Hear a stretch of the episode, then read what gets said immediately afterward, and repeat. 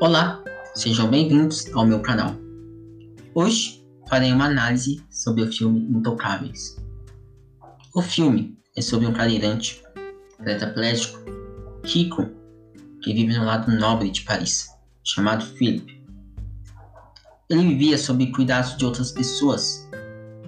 Para isso, ele contrata Dries, uma pessoa simples, ex-presidiário, que vive no lado do subúrbio de Paris e que nunca cuidou de ninguém. Mas Dries se colocava no lugar de Philip, e foi isso que fez com que Philip contratasse Dries.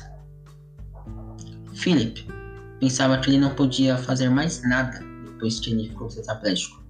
Então, Dries conseguiu mudar isso em Philip, fazendo com que ele sonhe adiante, com que ele volte a ser feliz.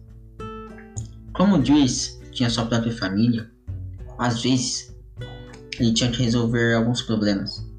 Quando Philip ficava com os outros cuidadores, ele simplesmente voltava como ele era antes, achando a vida sem graça, sem nada para fazer, porque ele dependia de Dries para ser uma pessoa alegre. Então Philip começou a aprender e absorver tudo enquanto Dries e ele ficavam juntos, assim tentando ser independentes.